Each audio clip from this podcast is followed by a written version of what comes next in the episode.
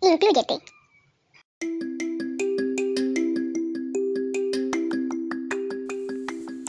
Hola, hola, sean bienvenidos a Incluyete. En esta ocasión les traigo un nuevo episodio donde hablaremos de tecnología. Y no tecnología simplemente vista desde las redes sociales o cómo es que utilizamos una plataforma, sino que va más allá. Hoy les platicaré sobre el modelo TIPAC, cómo es que surge, la trascendencia que ha tenido dentro de la educación, cómo es que se lleva a cabo en la actualidad y cómo es que pinta hacia el futuro. Así también, qué papel tiene el docente dentro de este modelo. Así que quédense, que comenzamos y espero sea de su agrado y interés. Acompáñenme.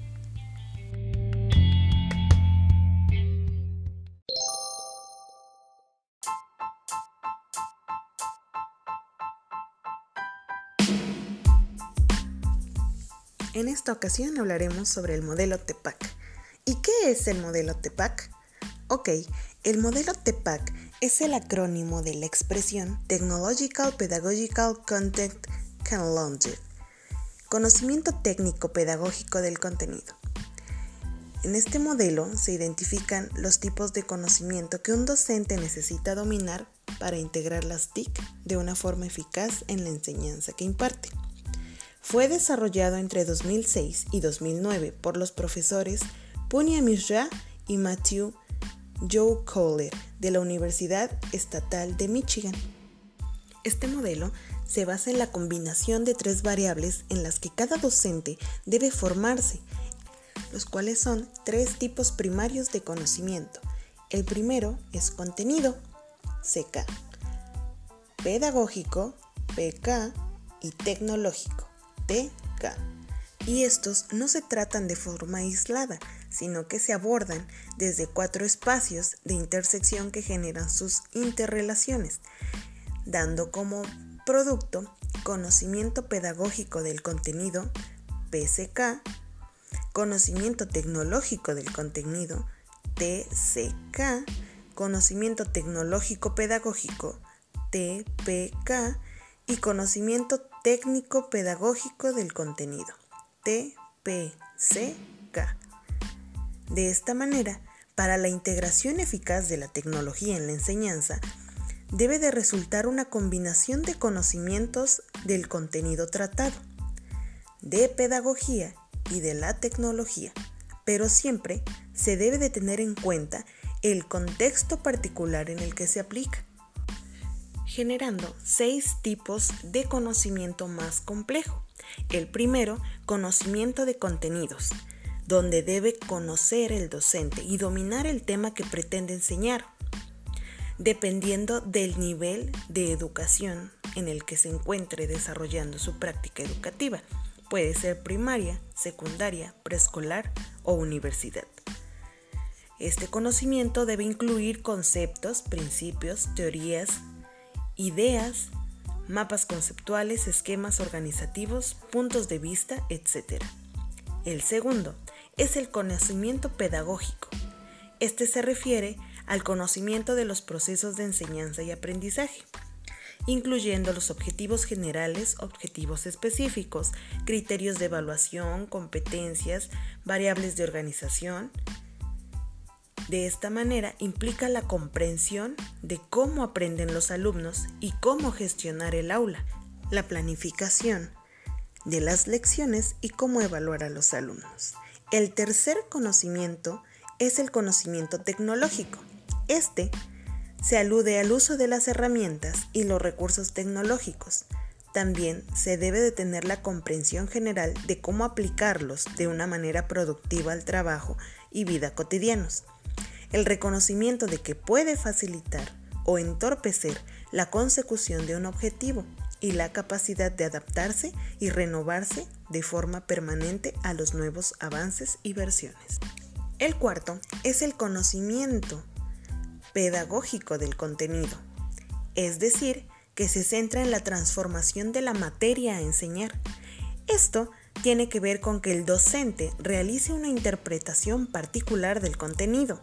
Existen varias formas de presentar un tema y el docente define la suya mediante una cadena de toma de decisiones, donde adapta los materiales didácticos disponibles, tiene en cuenta los conocimientos previos del alumnado, el currículum, la programación general, su particular visión de la evaluación y la pedagogía. El quinto de ellos es el conocimiento tecnológico del contenido. Este se refiere a la comprensión de la forma en que la tecnología y los contenidos se influyen y limitan entre sí. De esta manera, el docente no solo necesita dominar la materia que enseña, sino también tener un profundo conocimiento de la forma en que la tecnología puede influir en la presentación del contenido. También Debe de conocer tecnologías específicas que sean más adecuadas para abordar la enseñanza y aprendizaje del contenido. El sexto es el conocimiento tecnológico pedagógico. En este se alude a cómo la enseñanza y el aprendizaje puede cambiar cuando se utilizan unas herramientas tecnológicas u otras. Esto incluye el conocimiento de las ventajas y limitaciones de las distintas herramientas tecnológicas para favorecer o limitar u otras estrategias pedagógicas que puedan surgir. Y finalmente, el séptimo es el conocimiento tecnológico pedagógico del contenido, es decir, que se define de forma significativa y eficiente la manera de enseñar con tecnología que supere el conocimiento aislado de los distintos elementos, contenido, pedagogía y tecnología de forma individual requiere la comprensión de la presentación de conceptos usando tecnologías, de las técnicas pedagógicas que se usan en las tecnologías de forma constructiva para enseñar contenidos. De esta manera, lo que hace fácil o difícil el aprender y de cómo la tecnología puede ayudar a resolver los problemas del alumnado, de cómo los alumnos aprenden usando tecnología, dando lugar a nuevas epistemologías del conocimiento o fortaleciendo las ya existentes. Su trascendencia se visualiza desde el momento en que los docentes se adaptan al cambio tecnológico y trabajan estas competencias para combinarlo con sus conocimientos pedagógicos, disciplinares y de contenido, logrando un entorno educativo en el que se integren de forma efectiva las tecnologías de la información y la comunicación. Aunque para el docente no solo es necesario que maneje los componentes básicos, los cuales son el contenido, la pedagogía y la tecnología, sino también deben de tener un modelo relacional, el cual domine del contenido, la pedagogía, la tecnología, pero que también sea necesario disponer de la formación y experiencia en los espacios de intersección donde los componentes se influyen y condicionan entre sí.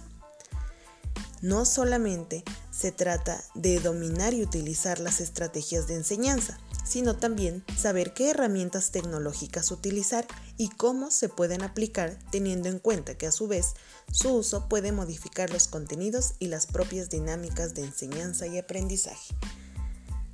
También, la toma de decisiones influye importante dentro de este modelo TIPAC, ya que se debe llegar a una reflexión sobre los múltiples aspectos de estos espacios, de cómo se favorecen y cómo se conceptúa la programación y puesta en práctica del proceso con la toma de decisiones en torno a los distintos elementos del currículum.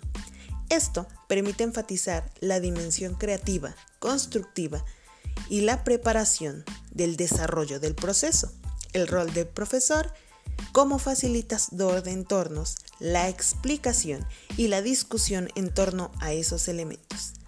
También el modelo situacional, poniendo valor en la importancia del contexto en la medida que condicione estas decisiones en torno a la selección, secuenciación, organización, aplicación y análisis de contenidos estrategias y tecnologías. La innovación de las TIC dentro del modelo TIPAC puede contribuir y reorientar, centrar y filtrar los distintos usos educativos de las TIC. enfatizando en la importancia de analizar el impacto del uso de las tecnologías, reclamando una necesidad de ser críticos en las prácticas de TICs más innovadoras, contribuyendo a los criterios propios o el margen de las modas, intereses comerciales o tecnofilias ajenas al mundo educativo. La formación del profesorado es parte importante, ya que se pueden deducir las competencias del profesorado para la integración de las TICs en la docencia que desempeña. Esto es fundamental, pues define los itinerarios formativos y necesarios para afrontar una formación que atienda a la heterogeneidad, vinculándose con la investigación educativa, ya que mediante esto se podrán analizar las interacciones complejas de los tres componentes, contenido, pedagogía y tecnología, siendo imprescindible para los estudios, no solo basados en encuestas de opinión, sino que también sean experimentales y centrados en la acción que permitan mejorar o refutar los usos cotidianos de las TIC en el aula. De esta manera, el modelo TEPAC resulta relevante, ya que es un modelo que supone un giro en la forma de abordar la formación de maestros y profesores, de cómo sus habilidades, conocimientos y herramientas impactan en el proceso de enseñanza-aprendizaje. Su importancia radica en entender que los docentes son el motor real del cambio del sistema educativo. Cuanto mejor preparados estén y mejor formación tecnológica, pedagógica y de contenidos tengan, mayor impacto lograrán sobre su alumnado y por tanto sobre la sociedad y su futuro, donde sus conocimientos pedagógicos le permitirán no solo exponer estos conocimientos a los alumnos, sino motivarlos, dinamizar el grupo y estimular su atención preparar los materiales adecuados para cada tema y evaluar las competencias de los estudiantes. Así que ya conoces más sobre el modelo TIPAC. Cuéntame, ¿consideras que es un buen modelo que podrías implementar para tu enseñanza? ¿O consideras que este modelo puede ser muy útil para la enseñanza de tus hijos? Y puedes visualizar cuáles son las características dentro de su enseñanza, cómo aprende. Así que este modelo pinta ser muy prometedor para futuro y es una herramienta indispensable que se debe implementar dentro del proceso de enseñanza-aprendizaje en las escuelas. Sin más por el momento, agradezco tu atención y tu tiempo que has dedicado para acompañarme a conocer este modelo. Si deseas seguir investigando, existe una página oficial y se llama tepac.org donde encontrarás información relevante y actualizada sobre este modelo. Así que que estén muy bien, gracias por acompañarme y hasta el siguiente episodio. Cuídense mucho y recuerden que incluyete